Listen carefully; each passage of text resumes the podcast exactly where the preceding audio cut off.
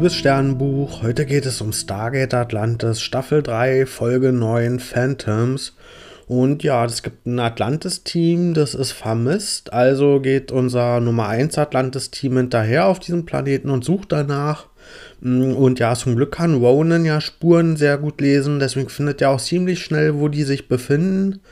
Und ja, auf dem Weg dorthin findet er allerdings nur noch Leichen und manche davon sind sogar schon Skelette.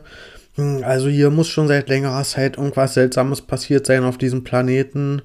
Und ja, die Vermutung ist, dass hier vielleicht die Jedi Atomtests gemacht haben könnten und hm, dadurch hier halt viele Leute gestorben sind durch eine Verstrahlung oder so eine Art. Hm, und wir finden allerdings eine verlassene Race-Höhle. Und in dieser Höhle befindet sich ja so ein organischer Energiegenerator. Mm, und um diesen Generator befindet sich auch unser totes Team, was wir mm, ja vermissen. Und ja, das sieht so aus, als wenn die sich gegenseitig abgeschossen haben. Und ja, die Vermutung liegt irgendwie nahe, dass dieser Energiegenerator damit zusammenhängt, dass der dafür verantwortlich ist.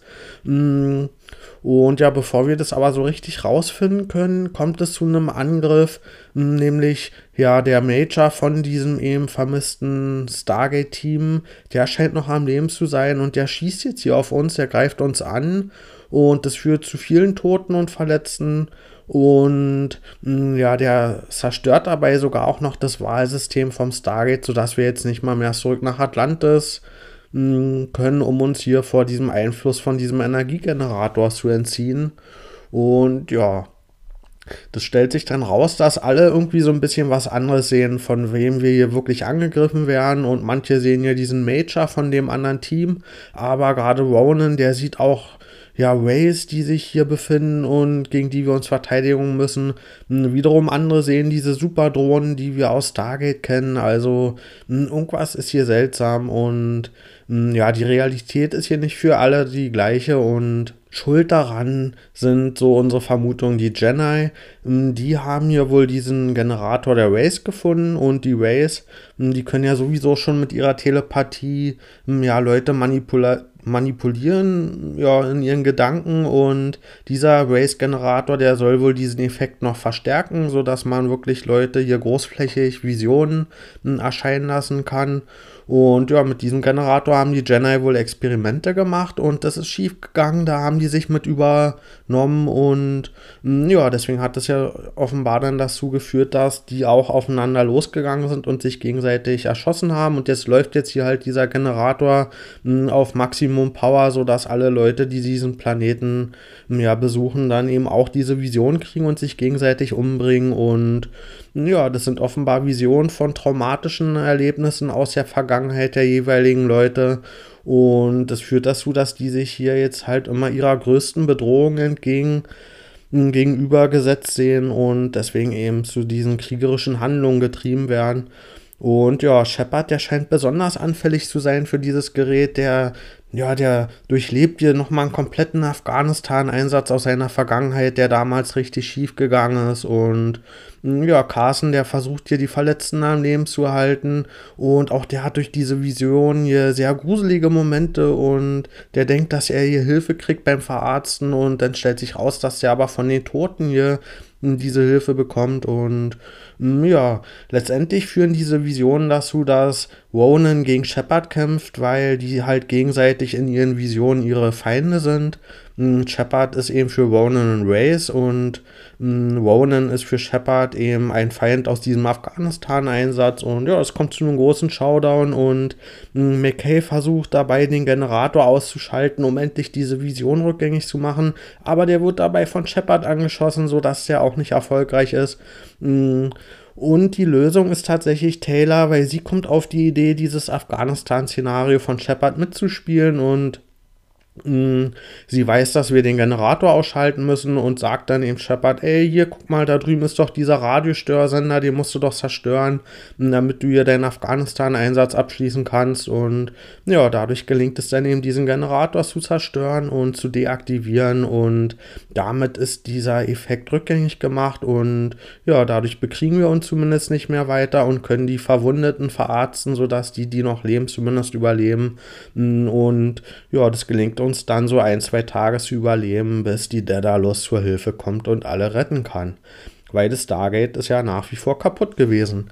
Ich gebe der Folge 6 von 10 Sternen. Ich fand, die war inhaltlich hier ziemlich dünn und ich habe auch das Gefühl gehabt, dass die schon bewusst so reduziert war.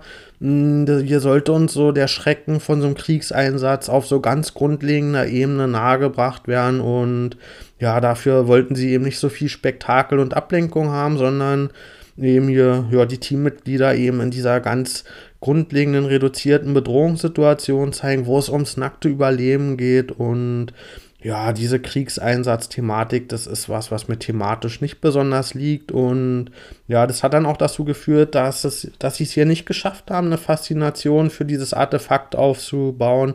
Normalerweise finde ich sowas ja immer faszinierend, wenn wir so ein ja, außerirdisches Artefakt finden und das ergründen müssen und ja, irgendwie rausfinden müssen, was es damit auf sich hat. Und das hat jetzt hier nicht so ganz funktioniert. Hm, einfach weil die Thematik, die hier so ja, mitgeschwungen ist, mir ja gerade auch mit den realen Ereignissen, die es gerade so gibt, nicht so sehr liegt. Und ja, dieses Gerät hat jetzt hier diese Traumata wieder hervorgeholt in den einzelnen Leuten. Das fand ich, war jetzt inhaltlich auch nicht sehr effektiv genutzt, weil wir haben letztendlich ja nichts Neues erfahren über unsere Teammitglieder. Wir kennen die ganzen Geschichten schon von Ronan mit seinen Race und so. Also hm, hier hat die Folge es auch nicht geschafft, da zumindest uns ein paar neue Aspekte der Teammitglieder vielleicht zu zeigen, vielleicht auch was hervorzuholen, hm, was bisher so tief vergraben war, dass wir das noch nicht alles kennen über die Leute. Aber nö, das hat die Folge nicht gemacht. Da es ist hier wirklich auf sehr oberflächlicher Ebene alles geblieben und ja, was mir auch nicht so gefallen hat, dass die Folge hier mit den ja selbst aufgestellten Stargate-Regeln so ein bisschen bricht, weil natürlich müssen wir theoretisch, wenn wir auf andere Planeten reisen durch Stargate, eigentlich richtig krasse Sicherheitsvorkehrungen treffen, weil wir wissen nicht, hm, was auf so einem Planeten für Bedingungen sind, was für Einflüsse und ob das irgendwas ist, was unsere Scanner ermitteln können. Das heißt, wir müssten eigentlich theoretisch da immer mit größter Vorsicht vorgehen vorgehen mit Schutzanzügen und sonst was alles. Mm, und dadurch, dass wir das hier nicht gemacht haben, sind wir jetzt eben auf so ein Artefakt gestoßen, was seltsame Sachen mit unserem Gehirn macht. Und mm, ja, natürlich ist es was, wogegen man sich schützen müsste in jedem Einsatz. Das machen wir nicht aus Filmlogik heraus, damit wir eben uns darauf konzentrieren können, fremde Planeten erforschen zu können. Und wenn man sich das mal vorstellt, mh, bei Star Trek, da leben wir auch damit, dass wir im Grunde jede Folge total gefährliche Situationen haben. Wir fliegen mit einem Raumschiff durchs Weltall und das Weltall ist total gefährlich. Da kann man jederzeit sterben, einfach nur durch einen technischen Fehler.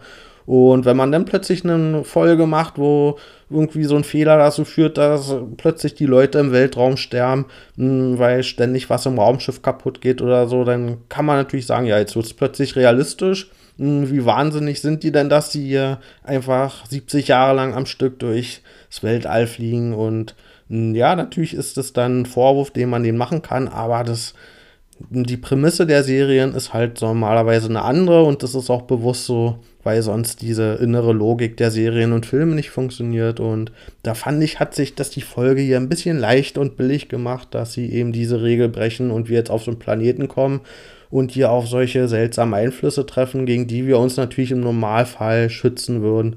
Mm, und zumal wir ja auch direkt am Anfang schon sehen, dass offenbar hier irgendwas ist, was die Leute aufeinander losgehen lässt. Vielleicht kommen wir dann auch auf die Idee, dass uns das auch den gleichen Effekt mm, ja, unterziehen würde. Also ja, fand ich hier ein bisschen billig aufgebaut, die Prämisse von der Folge, dass das überhaupt dazu gekommen ist mit dem Gerät. Aber grundsätzlich fand ich das okay, kann man so eine Folge mal machen, die so ein bisschen reduzierter ist, weil ich finde, das Grundniveau von Atlantis ist so hoch, dass man sich auch so eine Folge mal erlauben kann. Und hm, die funktioniert schon hm, so allgemein, einfach weil das Team ja auch zusammen gut funktioniert. Und man könnte die auch dabei zeigen, wie sie einfach Bäume auf, Bäume auf einem fremden Planeten erforschen und das wäre trotzdem irgendwie unterhaltsam, weil die halt einfach so eine schöne Gruppendynamik haben, weil die, ja, an sich schon gute Dialoge geschrieben haben. Und vermutlich würde ich so ein Szenario, wo sie einfach nur Bäume zählen oder so, sogar noch spannender finden, weil ja, theoretisch finde ich schon so einen fremden Planeten zu erforschen mit ja, fremden Bäumen und Fauna und Tieren und so. Das finde ich thematisch sogar noch interessanter als hier diese Kriegsthematik. Und ja, von daher finde ich, ist es für mich jetzt hier schon eine schwächere Folge, aber es ist jetzt nichts, was ich der Serie übel nehme, weil das kann man schon mal so mit reinschieben. finde ich schon legitim trotzdem. Auch wenn es hier insgesamt nicht die ambitionierteste Folge war. Also dann, bis bald.